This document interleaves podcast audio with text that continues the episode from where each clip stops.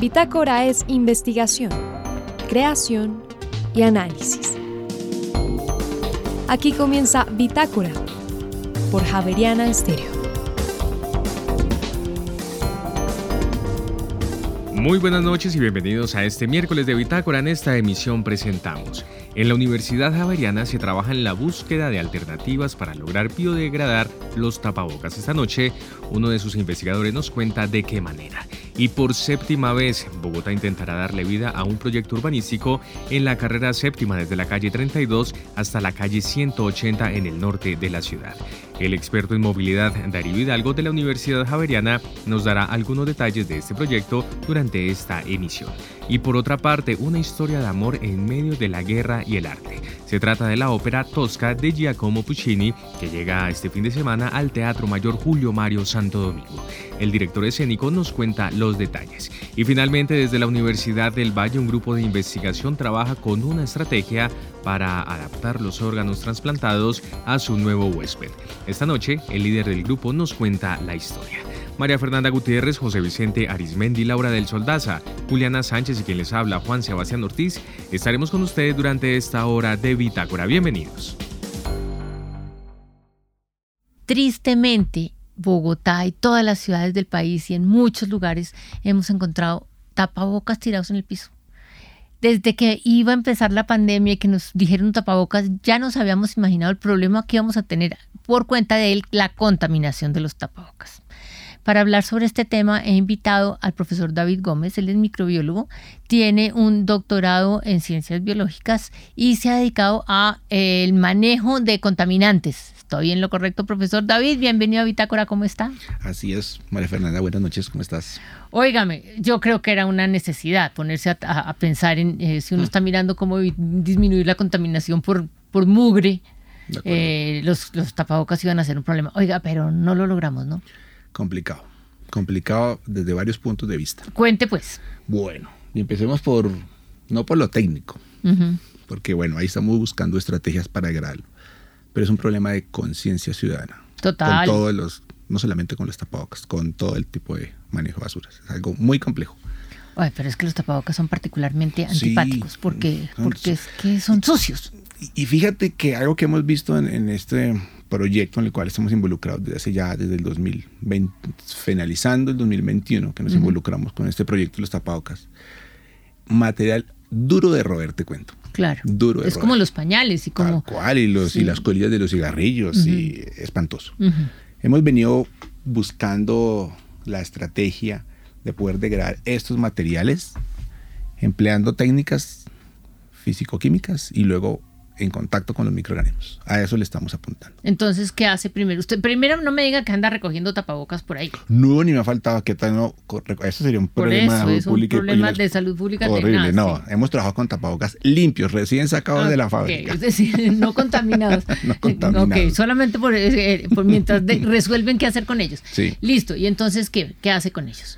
Lo primero que hicimos fue analizarlos mecánicamente, físicamente, de qué, estaban están conformados. ¿Tienen un plástico? son el tapabocas en realidad es un plástico. Es una, imagínatelo, una, una tela entretejida de polipropileno. De eso es principalmente. Y tienen tres capitas, los que conocemos normalmente son de tres capas. ¿Las tres son iguales? Son diferentes. La, el centro pero la densidad, pero, de lo que está hecho. el resto es el mismo material. Entonces, la azulita, que es la que ves, y la blanca, que es la interna, son exactamente iguales. son prácticamente iguales. Es decir, es azulito y, blanco para saber uno para qué lado se lo pone. Como para qué lado se lo pone. sí, más o menos. Y efectivamente hemos visto que tiene muy buena resistencia, son muy impermeables, ¿Ah, bastante impermeables. Entonces uno pensaría mm, que cumple su función. Es decir, que cuando tú hablas tus partículas no salgan, y pensémoslo al revés, que si alguien te... Pero es que la discusión nunca ha sido que las partículas atraviesen el tapabocas, mm. sino que salgan por los lados cuando uno se pone mal el tapabocas, se pone sin taparse la nariz, entonces pues las cosas salen por la nariz y nadie las frena. Tal cualito. Pues si uno se pusiera bien el tapabocas, pues la cosa funciona, muy bien. Y sí funciona, te cuento que sí funciona. Sí, eso sí no lo dudamos. Entonces, ¿en qué vamos? ¿Qué hemos hecho? Eso es un trabajo. Pero espere un minuto ah, porque me hace falta el caucho con el que uno se lo agarra a las orejas. Que y, el, y el alambrito. Y el alambrito, ah, y el alambrito para que se le Nada, Ese lo dejamos a un lado. Ok, eso no lo estamos pensando en eso. Estamos, pensando en el polipropileno, del material. Tal cual. Entonces, ¿qué hemos hecho? Eh, esto es un trabajo en conjunto con la Universidad de los Andes y con la Universidad del Rosario. Y cada uno, digamos, que se ha dedicado a hacer una parte de ese proyecto. Ok. ¿En qué vamos? Hemos hecho eh, un aislamiento de hongos del suelo, particularmente de la estación experimental que tiene la Universidad del Rosario. Y de ahí de unos 24 aislamientos de hongos, tenemos 6 en la mira. Y esos 6 en la mira están ligados a que en pruebas de laboratorio hemos visto que producen enzimas que pueden ser eficientes en la degradación de los tapabocas. Del polipropileno. Correcto. Eso por un lado. Bien, lo otro. Algo que hemos visto siempre es que estos plásticos, para poder facilitar o favorecer mejor la biodegradación, es necesario hacerles algún pretratamiento. Sí. Okay. Ablandarlos. Ablandarlos, imagínatelo así, ablandarlos. Sí, Entonces los vamos a tratar de ablandar. Estamos tratando de ablandarlos. ¿Y echarle agua no le sirve? No, ¿te acuerdas que son impermeables? Eso no ayuda no, mucho. verdad que son impermeables. Entonces hemos utilizado una técnica que se llama fotocatálisis. ¿Qué es eso en realidad? Es simplemente eh, untarlos, voy a utilizar esa palabra, untarlos, eh, embeberlos, tapabocas, en una solución de un compuesto químico que se llama dióxido de titanio. Ese compuesto no es tóxico para el ambiente. Uy, pero suena como si fuera más contaminante que el polipropileno ¿cierto? mismo. Tal cual. Dióxido de titanio. Titanio, de acuerdo. No es contaminante. Y no es un compuesto alto con- de gran contaminación o contaminante. Y la idea es eh, embeber esos compuestos químicos en el tapabocas y luego someter esos tapabocas a luz ultravioleta. La luz ultravioleta activa reacciones químicas del dióxido de titanio y empieza a romper el material. Mm. ¿El truco cuál es? El dióxido de titanio es, imagínatelo como el talco, blanco así en polvo. Pero embeber eso en un material como el tapabocas es un complique. Claro, eso no se le pega. No se le pega. Y si le echamos en agua No. y diluimos el dióxido de Nos titanio en agua. nos toca mezclarlo con unas emulsiones aceitosas para que se adhiera fácilmente y que quede ya cubriendo la vale tres veces lo que vale el tapabocas. Bueno, Pero Entonces estamos haciendo unas pruebas con unas emulsiones donde se, digamos, se distribuye homogéneamente las partículas del dióxido de titanio sobre la emulsión y se las vamos a colocar al tapabocas y las sometemos a esta A la luz fotocatálisis. ultravioleta. Sí, hemos hecho unos ensayos y con microscopía hemos visto cómo ese entretejido que te decía se empiezan a como a, A volverse romper. suavecito, Ah, ok. Sí, se empieza a abrir. Entonces vamos por buen camino por ese lado. Ahora, ¿cuál es el reto?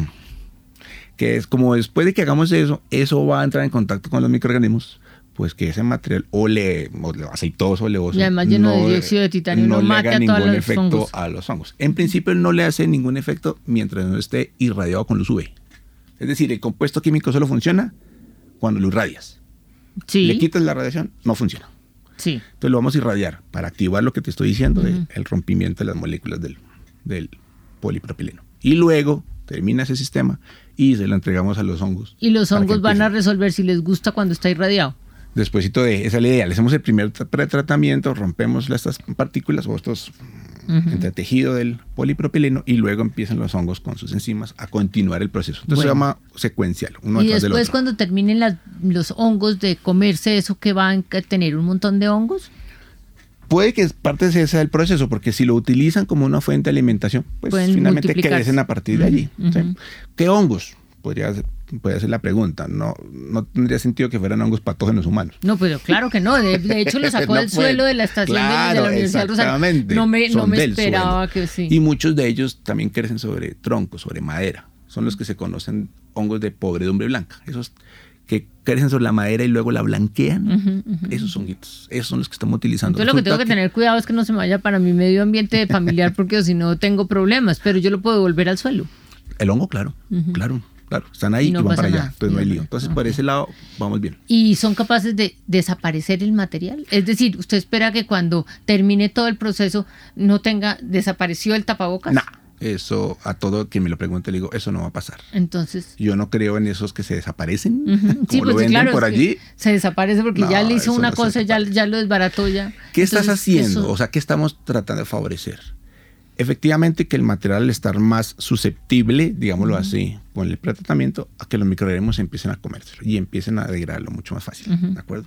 Pero que tú digas, o que, o que con ese experimento, con este proyecto, digamos, lo colocaste tanto tiempo con la luz ultravioleta y luego lo dejaste unos Tanto meses con con, el hongo y y desapareció. después desapareció, no. no lo creo Entonces, ¿qué terminó en teniendo? ¿Qué vamos terminando? ¿Qué va pasando? Vamos degradando el material y digamos que van a quedar fragmentos disponibles que ojalá otros microorganismos también en el suelo puedan hacerlo. Pero eso decir de, y la palabra correcta es mineralizarlo, es decir, volverlo CO2, agua y hongo, eso va a ser mucho más largo. Eso es un proceso mucho más largo. Eh, eso no pasa con los plásticos, no es tan evidente. Además, hay un problema con algunos plásticos, y es que ellos, al volverse cada vez más pequeños, se van volviendo microplásticos. ¿Y qué pasa con los microplásticos? Más graves todavía. No los ves y están ahí en el ambiente. Los pececitos y ahí eh, estamos en problemas. Ese es el rollo, ese es el rollo con... Entonces estamos haciendo algo mal. Es que el problema, el plástico para mí tiene múltiples, múltiples utilidades, no lo podemos negar. El problema es, el manejo. es muy útil, pero el manejo que hacemos con imposible de manejar después de que lo usamos.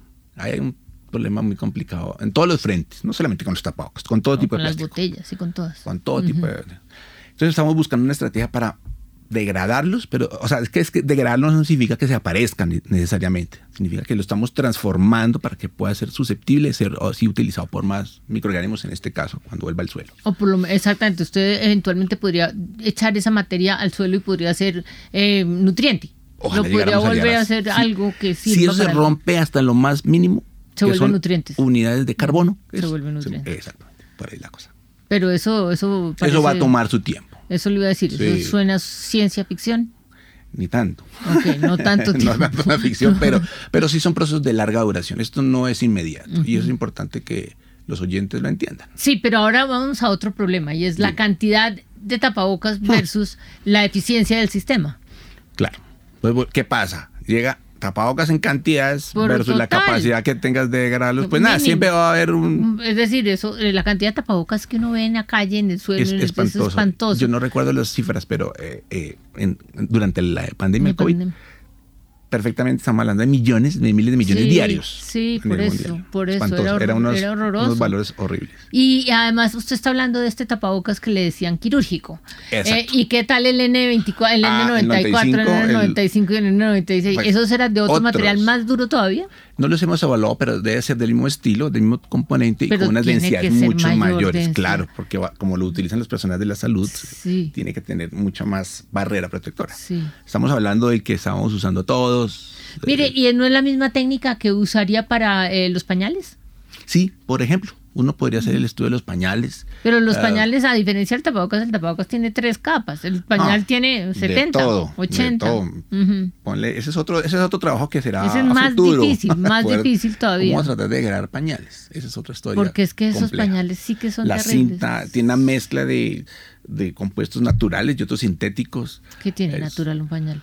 Mm, hay el aloe vera que le echan para que no se le queme la colita al bebé, creo que es lo único que tiene natural. Óigame, ¿para cuándo, cuándo van a terminar? Nuestra intención era, era terminar este año finalizando septiembre. O sea, perdón, en septiembre de este año. Pero tuvimos problemas ajenos a nosotros. El año pasado, si tú recuerdas. No, no. si tú recuerdas el año pasado, pues muchos de los reactivos que nosotros manejamos son importados. Y hubo dos problemas. Uno, el dólar llegó a 5 mil, lo que hacía que esta cosa se disparara casi el doble No alcanzó para nada. Y dos, también recuerdas que hubo problemas de proveedores, de, de transportes, de, de llegadas, las cosas. Eso, y nos decían los, los em, las empresas que nos traían eso, nos estamos demorando entre 4 y 6 meses para poder importarlos. Imagínate. Entonces, todo se nos empezó a correr ahí con, con ese tema. Y bueno, yo creo que algo que pasa en ciencias, y, si no pasa en ciencias es que no eres, si, no pasa es que no disfrute ciencia bien, es que siempre se va a encontrar con tropiezos a través del, proceso. Pero bueno, salen nuevas estrategias de búsqueda y más preguntas para cómo abordar el problema. Pero ahí vamos, María Fernanda, ahí vamos con esta lucha. De y cuando terminen, ¿qué esperan entregar? Bueno, ¿qué queremos mostrar? La eficiencia del proceso. ¿Qué tan, qué tan eficiente es poder coger un tapabocas original, digámoslo así, y qué pasó después de este proceso, qué tanto pudimos degradar este material, encontrar cuáles microorganismos pueden ser los útiles, los hongos que sean los mejores o los más útiles para hacer este proceso de degradación, ver si esta técnica que llamamos híbrida entre la fotocatálisis con nanopartículas de dióxido de titanio y los hongos pueda degradar mucho más este material. Eso es lo que esperamos entregar. Miren, que sí, que este proceso sí está funcionando. Eh, vuelvo e insisto, no vamos a desaparecer el al, tapabocas, eso es claro, pero estamos acelerando su proceso de degradación. Yo alguien, alguna vez le decía a alguien de manera jocosa, si yo paso de 100 años en degradar un material a 99. Ya estoy ganando un año. Ya hice un añito y algo, hice. pero es complicado. El tema de los plásticos es algo que es bien, bien, sí, bien. Sí, sí, a mí me parece, yo a usted lo he invitado varias veces aquí a Bitácora. Hemos hablado de varios, de varias cosas que ustedes tratan de biodegradar. Y todos terminan siendo lo mismo. Es muy complicado. De polipropileno. Y polietileno. Y polietileno. Ese es el que más se produce y el más mundial y por lo tanto el que más eh, residuo genera y que más contamina. El polietileno y el polipropileno es el otro. Y, y, a mí me sigue preocupando también el dióxido de titanio, porque si usted habla del titanio solo, usted ya se va para unas mm, eh, armas eh, nucleares y cosas así, y ahora me dice que tiene dióxido de titanio y que eso no, no estorba. Ese, ese, ese producto, ese compuesto químico es muy interesante, María Fernanda, porque lo han utilizado para procesos de depuración de aguas contaminadas. ¿Ve? Imagínate, cuando tú tienes, ahora imagina, imagínate lo, imagínate, te lo pones en ese sentido, una piscina llena de colorantes, tintes. Y le echa esto y se le... le adicionas el dióxido de titanio. Y la luz, acuérdate, la luz es clave. Esto empieza a degradar los compuestos. El agua que La depura, claro. O sea, es muy eficiente. Y yo me puedo tomar, eh, a mí me preocupa la toxicidad eso, ah, eso ya es otra cosa. Miremos, tú sabes que hay que hacerle ya análisis biológicos y físico-químicos y eso es potable. Óigame, eso, lo voy a invitar otro día. Bueno. Eso lo voy a invitar otro día, pero me quedo, me, me queda eh, eh, dando vueltas si el dióxido de titanio sería un contaminante más grave. pero usted parece que, claro. parece que no. Doctor David Gómez. Microbiólogo, muchas gracias. Muchas gracias a usted. Siempre bienvenido por aquí. Por, a por la invitación. Muchas gracias. Chao, chao.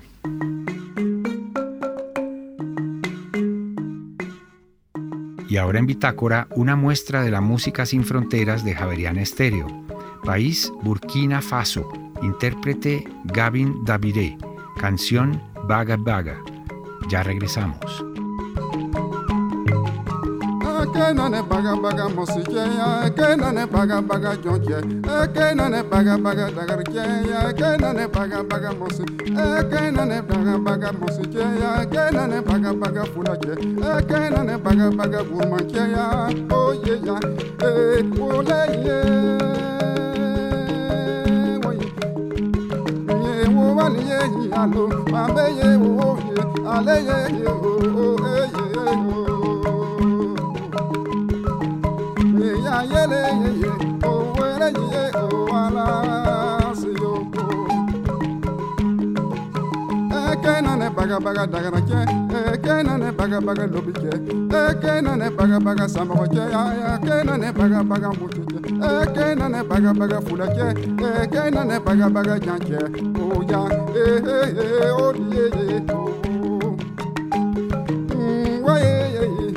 ye le ye oh.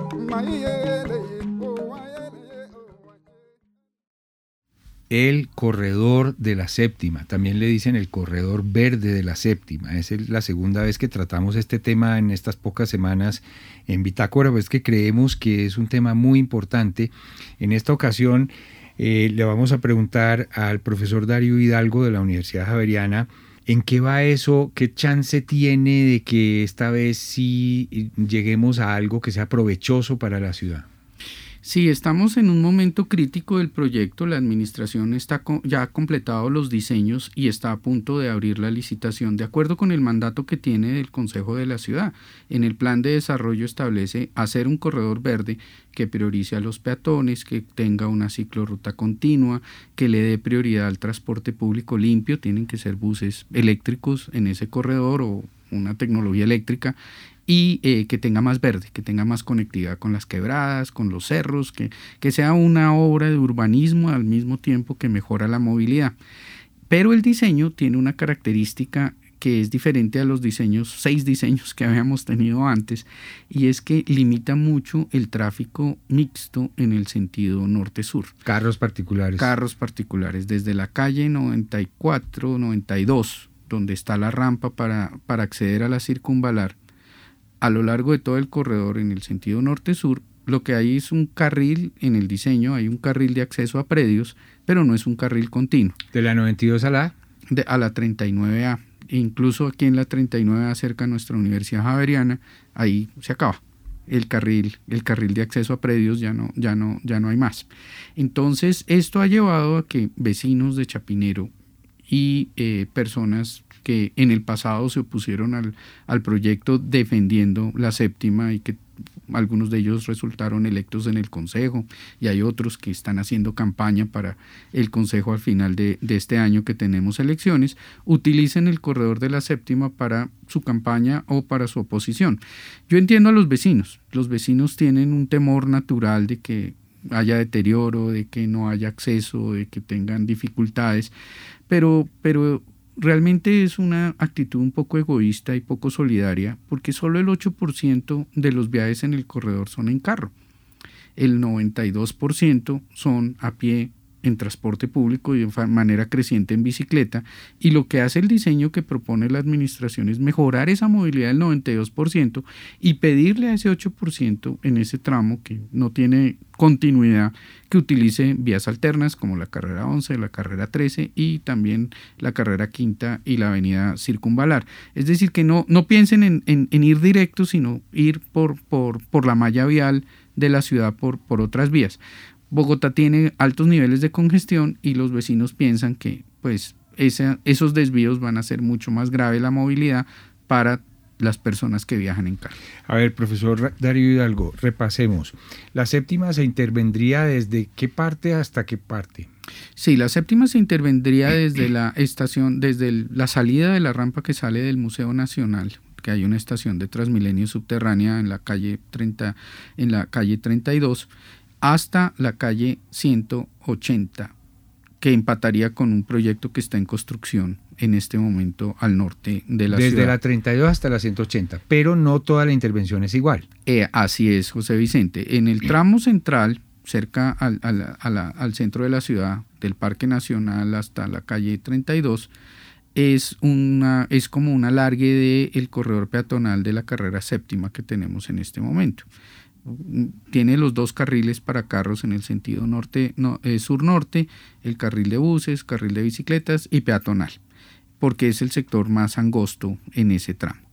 Al frente del Parque Nacional se respeta completamente las condiciones del Parque Nacional, los árboles, que especialmente unas palmas que tienen una historia importante en el Parque Nacional, que en el proyecto anterior se intervenían y eso generó algunas de las acciones judiciales ahora no, ahora se respeta completamente todo el, patrimonio natural y el patrimonio histórico a lo largo del corredor. De la calle 39A a la calle 92 es una eh, vía que en el sentido sur-norte se parece mucho a lo que tenemos en este momento, dos carriles para eh, tráfico mixto, el carril eh, para buses, pero es diferente en el sentido norte-sur.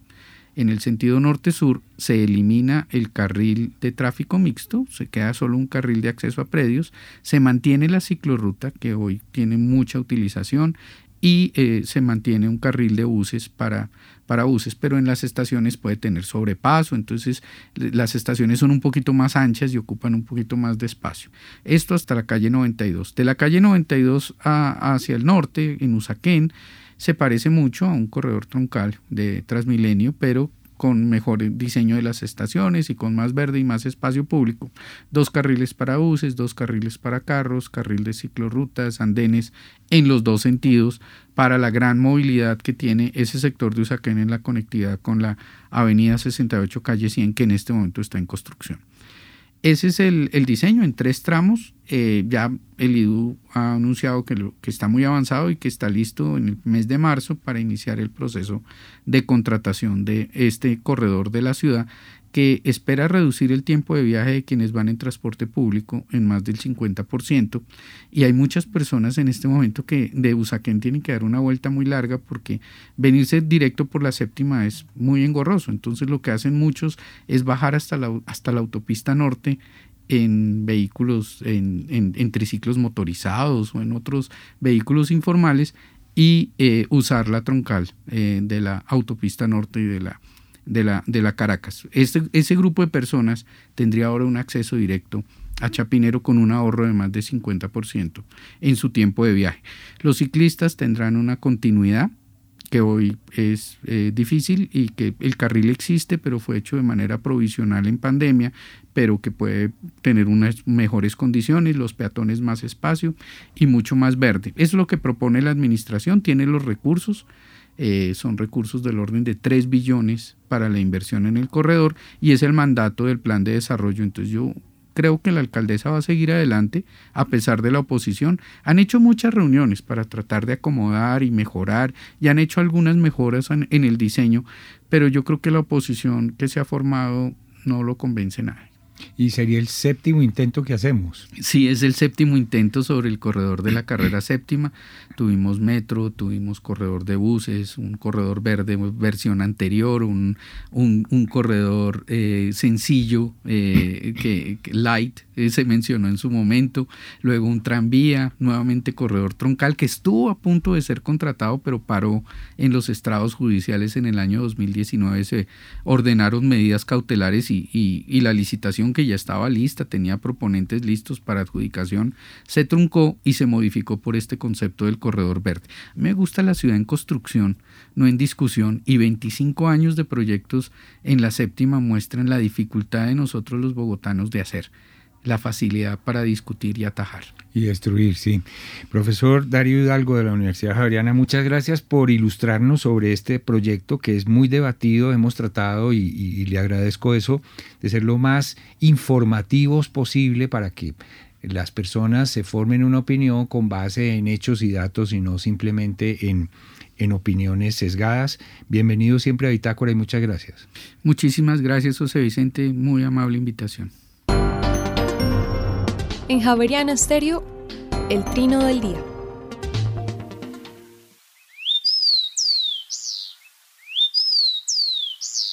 Este es el copetón común que se puede escuchar y observar en Bogotá casi en todas partes y a todas horas. Es capaz de vivir en praderas abiertas, estepas, bosques, plantaciones agrícolas y ambientes urbanos.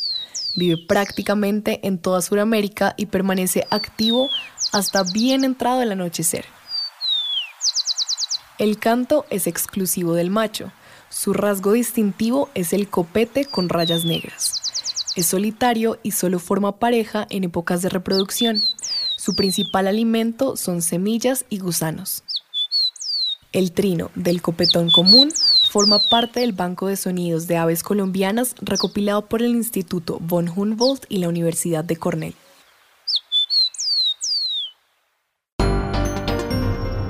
En Javeriana Stereo, la historia de una palabra. ¿De dónde viene la palabra abolengo? En el lenguaje cotidiano se utiliza ya poco esta palabra, que tiene que ver con la ascendencia ilustre, el linaje, aunque hay rastros de ella desde el siglo XIII. La palabra abolengo viene de abuelo. Tiene sentido. Si el abuelo de uno es ilustre, pues uno tiene abolengo. Bitácora es investigación, creación y análisis. Bitácora de lunes a jueves de 8 a 9 de la noche por Javeriana Stereo.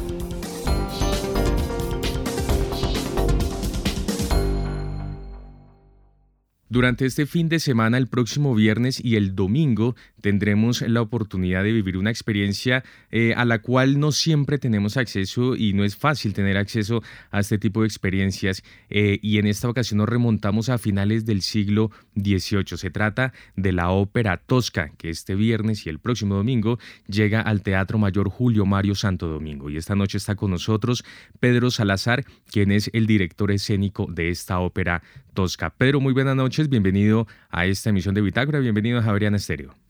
Muy buenas noches y muchos saludos a todos los amigos de Javeriana Estéreo. Me encanta estar con ustedes. Oigan, esta es una obra que se estrena en 1900 eh, y que representa un suceso que sucedió 100 años atrás, uno de los primeros triunfos de Napoleón Bonaparte.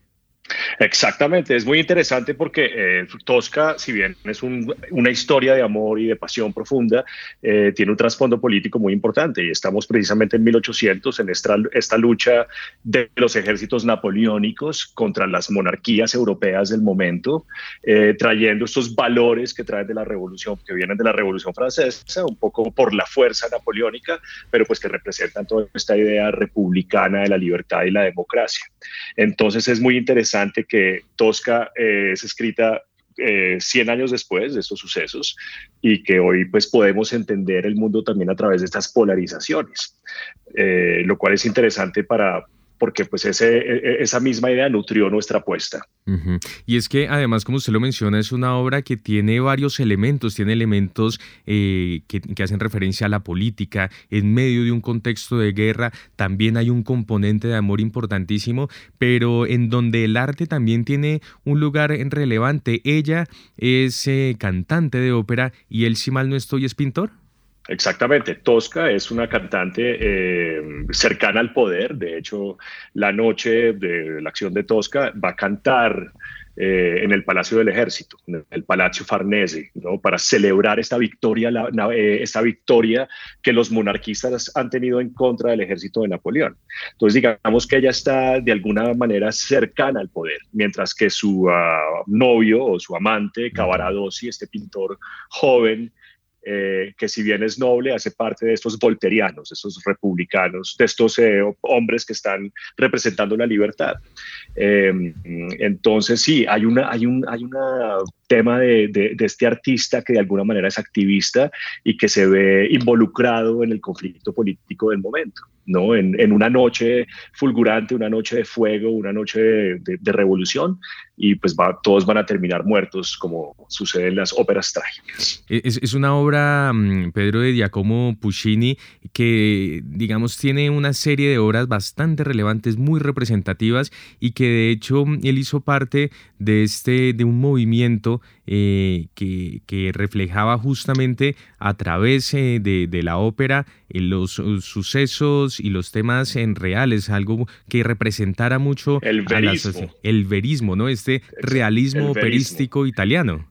Este realismo perístico, sí, se, hace, eh, pues Puccini escribe Tosca dentro de esta, esta tradición del verismo, que pues es una forma de acercarse a contar las historias, se habla de las, las pequeñas historias, ¿no? Las, las historias de las pequeñas almas o de los pequeños seres humanos, no estamos hablando de los reyes, ni de las reinas, ni de los conquistadores, sino estamos hablando en este caso de los artistas, que para mí también estos artistas, tanto Cavarados como Tosca, son personas extraordinarias, ¿no? Eh, el personaje de Tosca eh, como tal existió, ¿no? Tosca eh, no es un personaje de ficción, sino es basado en un personaje real. Eh, Tosca viene, de hecho, de, de, un pasado rural, ella fue pastora o viene de una, de, una, de una familia de pastores, por eso hay un momento en el que hay una pastorcita que canta en Tosca, Puccini le hace un homenaje a este pasado de Tosca, pero es una celebridad del momento, no es tampoco cualquier persona, ¿no? Es una, una cantante famosa y Cavaradossi es un artista de renombre, pero pues estamos hablando de cómo es la vida de los artistas, en este caso, como enfocándonos en ellos, eh, en sus pasiones, ¿no? Eh, y pues siguiendo también, si bien estamos en el verismo, tratando de de representar la realidad tal como es, si hay una romantización de estas figuras de los artistas, ¿no? Es las pasiones grandes, los amores grandes, los celos grandes, ¿no? Eh, hasta tal pasión por el amor que nos lleva incluso hasta la muerte. Y eso es increíble, ¿no? Porque Tosca es una heroína, eh, en el caso ella, ella no comienza como heroína, es una persona que pasa por en medio de esta revolución y se ve involucrada en la revolución. Eh, y está la figura de Scarpia, ¿no? que es el tercer punto de este triángulo amoroso. Scarpia, que es el jefe de la policía, muy cercano al poder religioso. Eh, este Scarpia, que además está representado en esta ocasión por Fabián Veloz, un barítono argentino realmente impresionante escénicamente. Eh, y Scarpia quiere, desea a Tosca, la desea sexualmente, la desea desea poseer su cuerpo, eh, y para salvar a Cavaradossi le va a pedir a Tosca eh, acostarse con él. Entonces ahí está el tema también del acoso sexual, del abuso sexual, de, de, este ejercicio del hombre sobre el cuerpo de la mujer y Tosca va a matar a Cavaradossi, ¿no? Eh, va a matar a Scarpia, perdón, va a acabar con Scarpia. Entonces, y, y, va a verse involucrada una representante de esta lucha en esa noche terrible, que además es una, obra, es una ópera que sucede en 24 horas, ¿no? Eh, es muy rápida la acción dramática, ¿no? y es también una, una ópera de suspenso, ¿no? es eh, casi como una película de film noir o el suspenso hitchcockiano, está narrado en la música de Puccini y también pues en esta intriga de amor ¿no? y de, muerte finalmente. Eh, pues que es la hace que sea maravillosa y vigente a uno de nuestros tiempos. Una de las épocas, una de las óperas quizás más asequibles para el público no tan conocedor de la ópera. y, es que escuchándolo, Pedro, me remonto a Madama Butterfly, que es otra de las óperas de Puccini que tiene también elementos similares, ¿no? Tiene elementos de amor, tiene elementos de guerra, tiene elementos em, de distancia, de ausencia, de esta presencia, digamos que son elementos que son transversales a la narrativa de Puccini. Pues yo creo que sí, pero creo que Puccini también va cambiando, eh, pues digamos, durante su trayectoria como compositor. Realmente es uno de los grandes. Hay momentos musicales en Tosca que, que uno pues no puede creer la magnitud y la belleza de esa música. Y esa es una ópera un poco más como, pues, digamos, ya, ya ha pasado por, por, por, esta representación del verismo, como en La Bohème, también en que vemos una vez más representados a los artistas bohemios que viven sin dinero, eh, ¿no? En París. Eh, y cómo, y, está el tema de la enfermedad, y está el tema de la imposibilidad de amar y de la imposibilidad de sobrevivir como artistas. Eh, Madame Butterfly también, pues está este tema de la distancia, ¿no? De, de, la diferencia cultural, em, pero yo creo que Tosca es un caso especial, Tosca es un caso especial porque es una ópera eh, de pocos personajes, ¿no? con un triángulo de, eh, amoroso bastante, pues muy bien construido y es una y, el libreto es sumamente teatral. No, eh, no, está, no, no, no, es como la ópera tradicional en la que se canta un aria y se aplaude, sino la, la, acción corre de seguido, como en una obra de teatro. Eh, y, es para mí como director de teatro, pues es un deleite armar esas escenas con estos grandes intérpretes, que me parece importante hablar del elenco que tenemos. Exacto. Me parece, porque tenemos realmente un, un, elenco muy especial. A, a, ese punto quería ir porque hay una cuota colombiana bastante importante reconocida, pero también hay participantes internacionales que sin duda vale la pena destacar. Hablemos acerca de ello, Pedro. Claro, bueno, pues primero hablemos de la dirección musical de la ópera que está a cargo del maestro Andrés Orozco Estrada, eh, pues uno de los grandes directores de orquesta del mundo en este momento, de Medellín, Colombia, que nos acompaña por segunda vez en este proyecto, eh, y pues ver al maestro Orozco trabajar en frente de la Orquesta Sinfónica Nacional, del Coro Filarmónico Juvenil, de la Orquesta Filarmónica de Bogotá y del Coro Infantil de ellos mismos, pues es, es realmente pues la felicidad, ¿no? Eh, para mí es, la ópera es un milagro de la humanidad y estar con él es aún más lo hace aún más lindo. Tenemos en el papel de Tosca a Martina Serafín. Martina regresa a Colombia por segunda vez, estuvo acá también representando a Tosca en 2021. Es una de las grandes Toscas, ¿no? Él ha cantado en los, las grandes casas europeas, en la Ópera de París, en la Ópera de Viena, y realmente le imprime un carácter a Tosca, eh, pues muy puntiagudo, muy sensible, eh, y pues vale la pena ver a Martina Serafín una vez en la vida. Está en el papel de Escarpia, como les comentaba Fabián Veloz, eh, que viene de Argentina. Fabián lo ha cantado en el Met, lo cantó hace poco en el Teatro Colón de Buenos Aires junto a Ana de Trepco, y pues la maldad de su personaje en contrastado a la bondad de Toscas, pues que sean una bomba en escena juntos. Tenemos a Adam Smith en el papel de Cavaradossi, que también regresa del elenco de 2021, gran tenor. Y eh, tenemos a Valeriano Lanchas en el papel del sacristán, que es uno de los papeles que Valeriano representa con más frecuencia en los teatros europeos. Eh, Jacobo Ochoa de Medellín en el papel de Angelotti, eh, Manuel Franco y, Camilo Mendoza en como los malandros Spoleta y Charrone. Eh, bueno, y toda la Orquesta Sinfónica Nacional y los coros, yo creo que hay más de 200 personas en escena.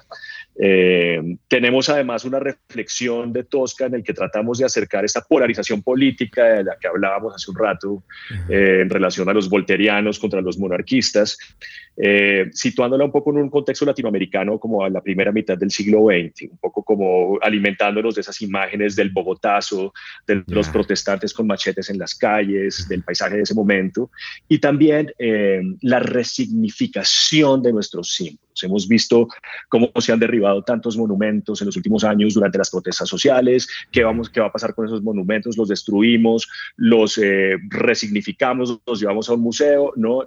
Entonces vamos a ver ese proceso con la destrucción de la estatua ecuestre eh, que aparece pues al principio de nuestra producción y, la restauración de la misma, eh, un poco siguiendo pues todo, todo este tema de que, cuál es este cambio al que queremos llegar, cuál es esa resignificación del sistema político que está en el trasfondo de Tosca y que muchos críticos a veces no quieren mirar. Dicen, ay, sí, pero es que se mete con la política, pero es que es es imposible no meterse con política si estás armando Tosca.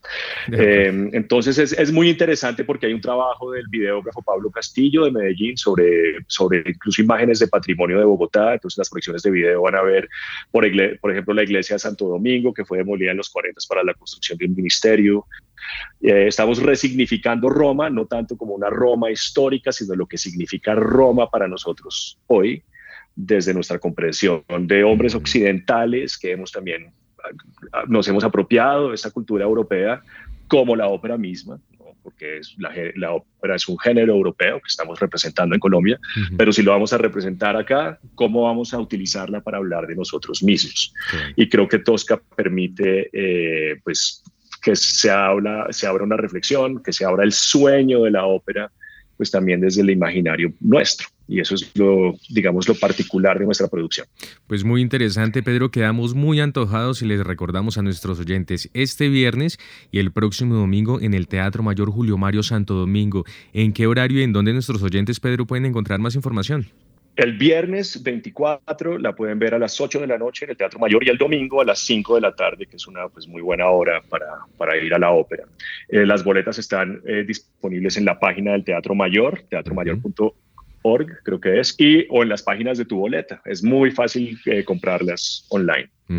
Muy bien, pues es Pedro Salazar, quien es el director escénico de la Ópera Tosca. Pedro, muchas gracias por haber estado con nosotros estos minutos en Bitácora. Siempre bienvenido a Javeriana Estéreo y como siempre decimos, nos vemos en el teatro. Una feliz noche. Bueno, muchas gracias a ustedes. Un abrazo. Que estén muy bien.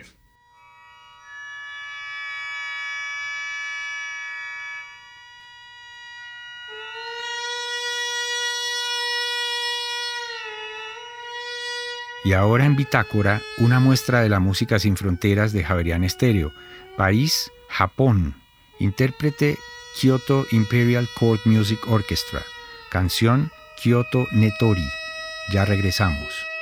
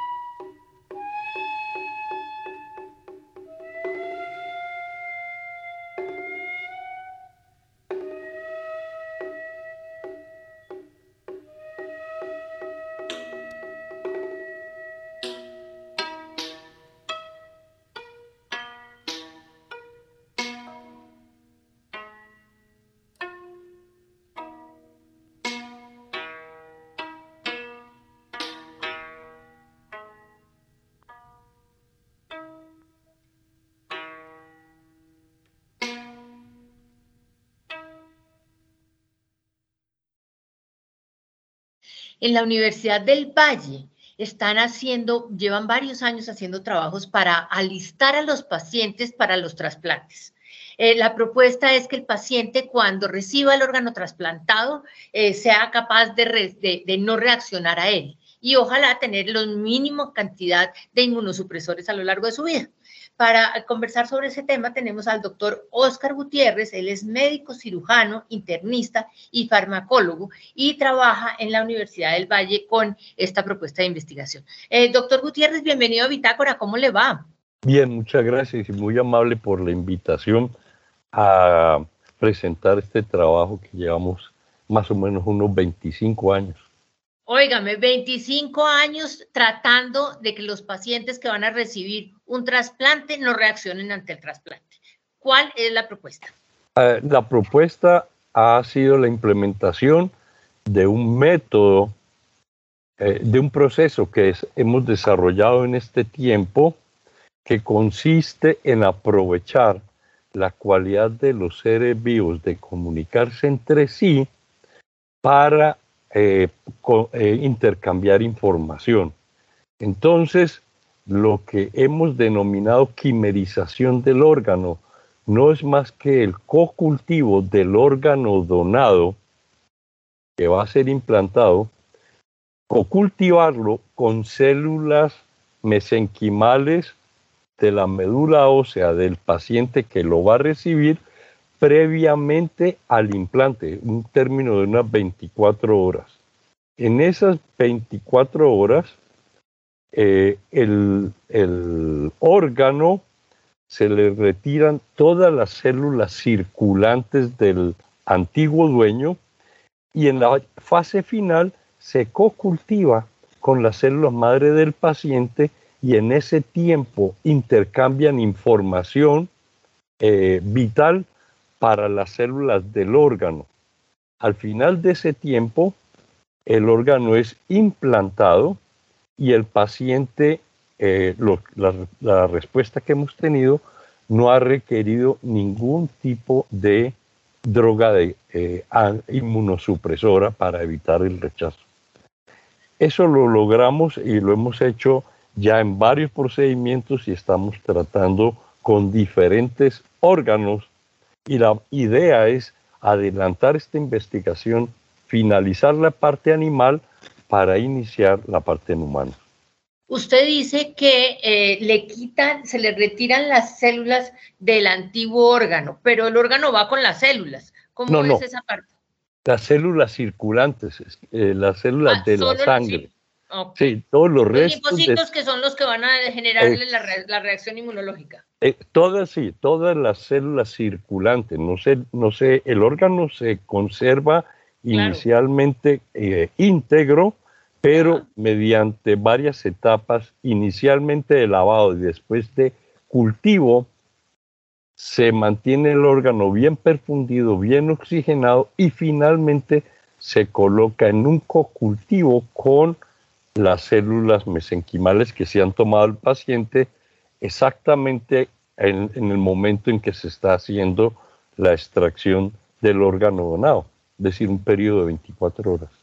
Eso le iba a preguntar, el órgano donado eh, no tiene una vida muy larga, es decir, dura poquito, ¿cierto? El que está, el que está saliendo del individuo que murió y que lo va a pasar donar. Eh, la, duración, le voy a hablar la parte tradicional. La duración de los órganos donados varía según el órgano entre unas cuantas horas a inclusive uno o dos días, mantenido en condiciones eh, de hipotermia y, eh, de, y con todos los elementos nutritivos. Ha habido muchos esfuerzos últimamente por mantener esos órganos cultivados en, también un poco en hipotermia, pero en, unos aparatos que han sido diseñados para mantenerlo casi que en las condiciones en las cuales estaba en su antiguo dueño.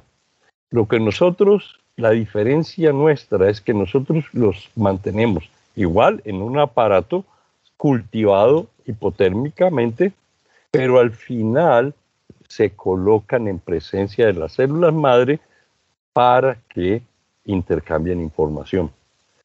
El órgano... ¿Cuánto tiempo? ¿Por cuánto tiempo los dejan? Todo, el proceso no pasa de 24 horas. Por ensayo y error. Este, este, todo este proceso ha estado lleno de fracasos, créame, porque es, no hay nada teórico que uno pueda aplicar que le garantice el resultado. Entonces, desde hace 25 años hemos tenido mucho más fracasos que errores, pero hemos aprendido de cada uno.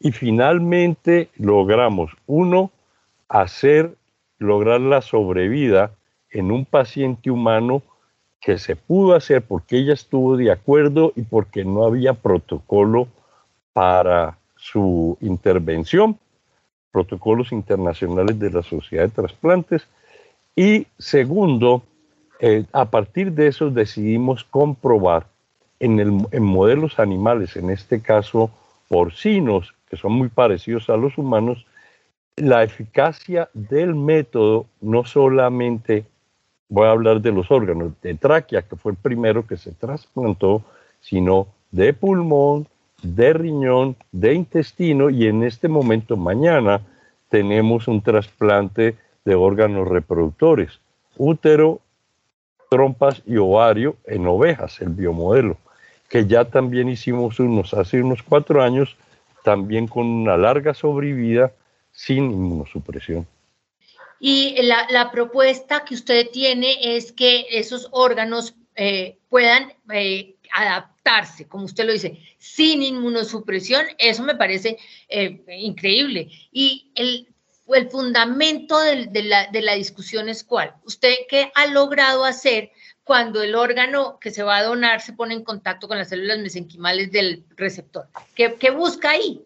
Eh, lo que busco es que el las células del órgano, todas las, las, células continúan con sus procesos metabólicos común y corriente. Dentro de los procesos que todas las células de los animales, incluyéndonos a nosotros, hacen es reemplazar unas moléculas que están en la superficie de cada célula que es como la cédula de identidad, el HLA, que es el mecanismo por el cual usted reconoce a cualquier mm, célula que sea foránea.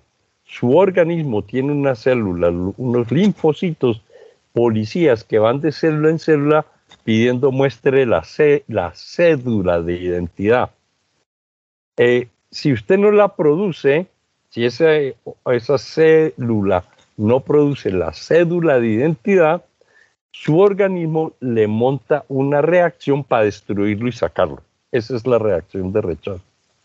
Entonces, durante el cultivo, las proteínas que son la identidad de ese órgano, en esas 24 horas, primero se, se dañan y segundo, la información de esas proteínas viene de las células madre del paciente que lo va a recibir.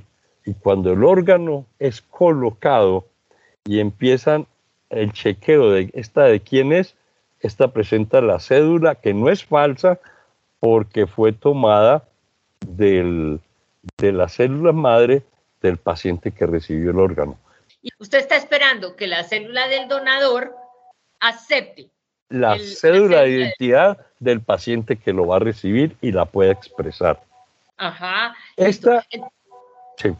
Esa comunicación, esa, esa es la parte, eh, el, como la parte más importante de todo el proceso, y es hacer que una célula común y corriente cambie su expresión genética.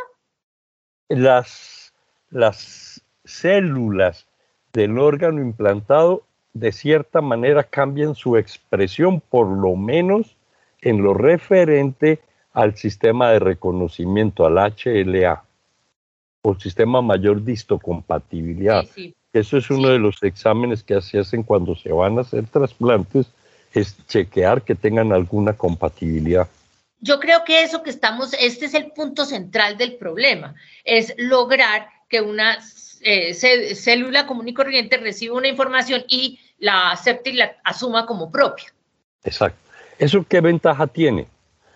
Uno de los limitantes en el campo de trasplante de órganos es lograr la compatibilidad entre el paciente que está esperando un órgano y la oferta, el, que el, órgano que le ofrecen no tenga las menores posibilidades de ser rechazado utilizando, en este caso, inmunosupresión.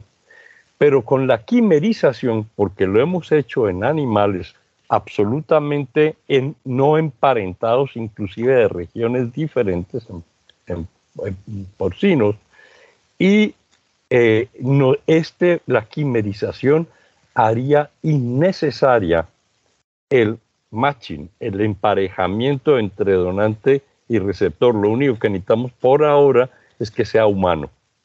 Pero y lo más parecido posible genéticamente, ¿o no? Lo más parecido, o no importa. No, no, no.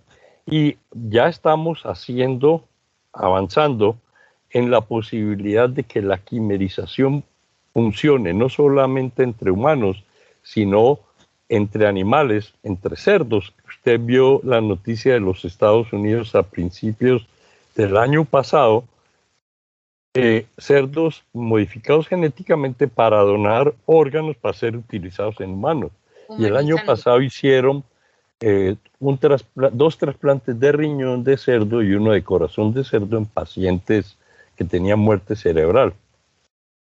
Eh, nosotros pensamos que este método de quimerización probablemente podría ser más viable el trasplante de órganos de otras especies, en este caso porcinos. Pero la, primera parte es lograr que sea entre humano, humano, humano. Sí, absolutamente. es, la primera parte del trabajo. y usted ya lleva 25 años en este trabajo. Sí. ¿Tiene mucho, eh, mucho rechazo de la comunidad científica? ¿Le están diciendo no, no, no, no, no, no, curiosamente, ah, inicialmente mm, el escepticismo continúa, pero cada vez es menor. Lo más interesante es eh, en mi programa de doctorado, eh, los, los que están entrando son médicos y varios de los médicos son trasplantólogos. Eh, y em, creo que en la, en la parte internacional logramos por lo menos convencer a algunos mm, líderes en trasplantes en el mundo de la Universidad de Sao Paulo, quienes vinieron a conocer, eh, participaron en dos trasplantes y finalmente nos pidieron hacer un convenio para cooperación eh, eh, docente asistencial entre la Universidad de Sao Paulo, el Hospital Das Clínicas y la Universidad del Valle. Sí ha sido, ha sido lento, porque no es romper un hito. Doctor Oscar Gutiérrez, eh, yo creo que hay que seguirlo usted, yo creo que lo, me voy a volver una buena compañera suya de trabajo y quiero seguir escuchando a ver cómo va la historia, porque es una propuesta muy interesante, es una propuesta sobre todo que rompe muchos paradigmas y que puede llegar a ser una alternativa eh, bien chévere para la solución de tantas personas que necesitan trasplantes. Eh, lo voy a dejar por ahora, le prometo no olvidarlo del todo y eh, estaré pendiente de sus éxitos y también de sus fracasos, porque como usted dice, ha sido más los fracasos que los éxitos, pero eh, a veces eh, se necesitan para esto. Le agradezco mucho, siempre le, le, agradezco estar aquí conmigo en Bitácora de verdad. Gracias a usted, que tenga un buen día. Y antes de finalizar esta emisión de Bitácora, les tenemos 13 recomendaciones culturales para que ustedes se programen con nosotros durante la jornada de mañana. Iniciamos nuestra agenda con la exposición Post Monumenta, una exposición que plantea una serie de prácticas que pone el saber tecnológico y ancestral de la reexistencia y la soberanía de los pueblos. El proyecto fue ganador de la beca de programación Continua Red Galería Santa Fe, mañana desde las 2 de la tarde en la Cinemateca de Bogotá, Sala E. Por otra parte, a las 5 y 30 de la tarde se realizará el lanzamiento del libro Las Brújulas Rotas de Leonardo Torres Londoño. Este es un libro de poemas que indaga sobre la vida condicionada por el dolor. Si no hay brújulas, no hay destino, son las palabras las encargadas de dar razón a la existencia. Mañana, desde las 5 y 30 de la tarde, en la librería María Mercedes Carranza. Y finalmente a las 6 de la tarde usted podrá disfrutar del espacio micrófono abierto. Esta es una oportunidad para leer cuentos, poemas propios o también de otros autores y también eh, habrá un espacio para el humor y la narración de historias. La entrada es para todo público y la puede disfrutar desde las 6 de la tarde en la librería La Verbena al norte de Bogotá. Y así llegamos al final de esta emisión de Bitágora. ustedes muchas gracias por haber estado con nosotros. Los invitamos a que continúen en Javeriana Estéreo. En segundos llega Miguel Antonio Cruz y Jazz Vanguard. Que tengan todos ustedes una feliz noche de miércoles.